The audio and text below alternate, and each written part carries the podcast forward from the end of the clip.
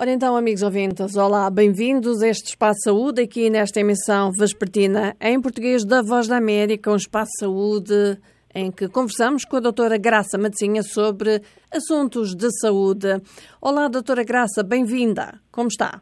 Olá, Ana. Eu estou bem. Uh, espero que a Ana esteja bem. Olá, queridos ouvintes. Também espero que estejam bem. E, doutora, vamos falar de cancro da mama, isto porque outubro é o mês do cancro da mama. Portanto, é em que se recorda às pessoas o que é que é o cancro da mama.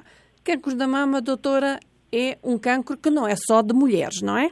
Exatamente, Ana. Mas primeiro chamar a atenção a, a, ao mês de outubro, não é? O dito outubro rosa, que é um mês em que a, a campanha de consciencialização, consciencialização a respeito do cancro da mama, que é uma doença que tem estado a atingir muitas mulheres. Então, ao longo desse mês, há diferentes atividades em vários países vista a chamar a atenção para essa doença. Uh, o que é o câncer da mama? O câncer da mama é, é uma doença que acomete as mulheres, mas também acomete os homens e que caracteriza-se fundamentalmente por alterações nas mamas que, dependendo do tipo ou do grau dessas alterações, podem levar a uma situação de gravidez, pode levar a situação de amputação da mama ou, uhum. ou, ou, ou morte em casos mais, mais graves. Mais graves. Quais, quais, são os sinais de cancro da mama, doutora? Olha, Ana, antes de falar dos sinais, eu gostaria só de lembrar um pouco os fatores de risco, porque é muito importante e, e isto também faz parte do, do, processo de chamar a atenção às pessoas para que, se houver um desses fatores, uh, busquem ajuda médica. Então, um dos principais fatores de risco é o histórico familiar. Uh, Sabe-se quando numa família há uma ou duas pessoas com câncer da mama ou que padeceram dessa doença, há, há, uma, há um forte indício de que as outras gerações também podem ter essa, essa, essa, essa doença. Então é preciso procurar ajuda médica quanto antes para poder fazer o despiste do cancro. Outra, outro fator de risco é a idade. As mulheres entre os 40 e os 69 anos uh, estão em maior risco, isto principalmente porque nessa idade há um aumento muito grande de certos hormônios, como é o estrogênio, não é? Então, isto é um fator de risco para o cancro da mama. Pessoas que tiveram menstruação precoce, uh, falo de meninas, raparigas que começam a menstruação por volta dos 9 ou, ou 10 anos também têm um risco aumentado de ter câncer da mama, porque elas vão ter uma, uma produção aumentada deste hormônio que não é bom uh, na mulher. E depois, a, a, menopausa também, quando aparece tardiamente, uh, também pode, pode ser um fator de risco. E a obesidade, nós falamos muito de obesidade, que é um fator de risco para várias doenças. Para o câncer da mama não é diferente. Mulheres também que nunca tiveram filhos, porque essas não amamentam, uh, têm, têm um risco também de, de câncer da mama, entre outros que, que podemos desenvolver mais tarde. E a raça, então, doutora? A raça tem algum, a raça tem algum peso no câncer da mama? Bem, a raça uh, não, não é um fator tão determinante para o câncer da mama, Ana. Mas, no entanto, diz que são as mulheres caucasianas que têm mais é, risco de cancro de mama do que, por exemplo, latinas, exato. asiáticas ou até negras. Exato, exato. exato. Uhum. Ok, então vamos lá então agora aos sinais, doutora. Então, o, os sinais uh, possíveis do cancro da mama, primeiro é que a mulher há de apresentar-se com uma vermelhidão na pele do, do, da mama, pode ter inchaço ou uma sensação de calor numa mama ou nas duas, vai ter alterações no formato do mamilo. E principalmente se ela notar essas, essas alterações de forma recente, não, se não forem alterações que já levam muitos anos, isso tem que chamar a atenção à mulher. Uh, ela pode ter também um aumento dos nódulos na axila, isto é, é um sinal indicativo, e a mama também pode, uh, pode ter uma secreção escura a sair assim através do mamilo. E algumas vezes tem uh, a pele da mama enrugada, e isso lembra a uma pele, a uma caixa de laranja vai ter aqueles pontinhos típicos da casca de laranja. Uhum, escamosa, e, né? Exato, exato. Em estágios uh, avançados, até pode ter feridas na mama. Então, qualquer um destes sinais e sintomas é motivo para a mulher procurar ajuda médica para poder ser diagnosticada. Doutora, portanto, é aconselhável, aconselha-se, não é, fazer-se a palpação, não é, pedir às mulheres e aos homens, vá, mas pronto, sobretudo às mulheres que façam a palpação uh, da mama para ver se há alguma diferença. Uh, quando vai ao médico, eles também fazem a palpação. Quando aparece com estes sinais, o que é que o médico faz? Olha, uh, quando aparece com estes sinais, primeiro o médico vai investigar um bocadinho mais através da, da história da mulher, não é? ou do homem, nesse caso. É preciso fazer uma história clínica detalhada para poder uh, ter mais elementos para, para se prosseguir os exames, uh, os exames médicos.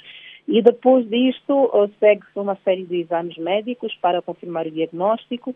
Pode-se fazer uma biópsia da mama, que é retirar uma parte do tecido mamário, ou, ou pode-se fazer uma aspiração do tecido mamário, que é para poder levar ao laboratório e confirmar-se a presença ou ausência de, de células malignas.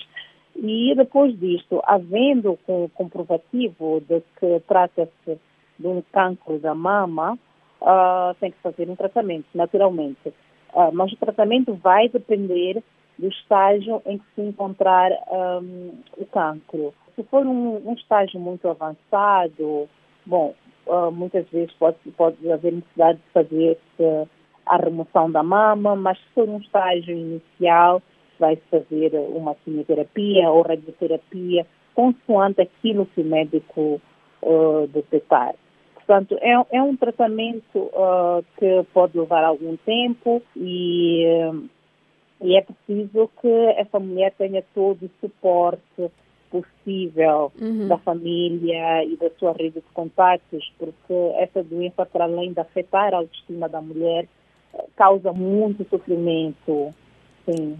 Doutora, uh, falou aqui entre os vários, uh, um, portanto, aspectos ou fatores de risco, uh, entre eles alguns até estilo de vida, né? genética não se pode mudar, estilo de vida talvez se possa mudar. Doutora, como é que se faz? Pode ser feita a prevenção em relação ao cancro da mama? Olha, Ana, a prevenção pode ser feita sim e não porque se a pessoa tem, tem, tem história familiar, aí é muito difícil. Uhum. Mas em relação a, a, aspectos como obesidade, o fumo, a vida sedentária, isto pode, pode, um, pode de alguma forma ser modificado uhum. e pode servir, entre aspas, de, de prevenção. Uh, a questão de, de, de da genética não se pode mudar, não é? não se pode mudar.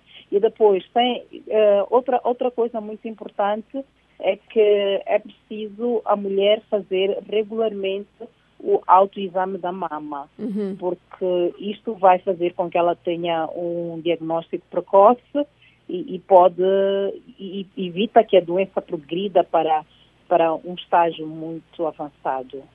Doutora, falou da questão do apoio da família, dos amigos. Eh, em termos culturais, eh, qual é o peso quando, quando uma pessoa tem cancro da mama, diz que tem cancro da mama, quando uma pessoa tem que remover um peito, o que é que acontece em termos culturais?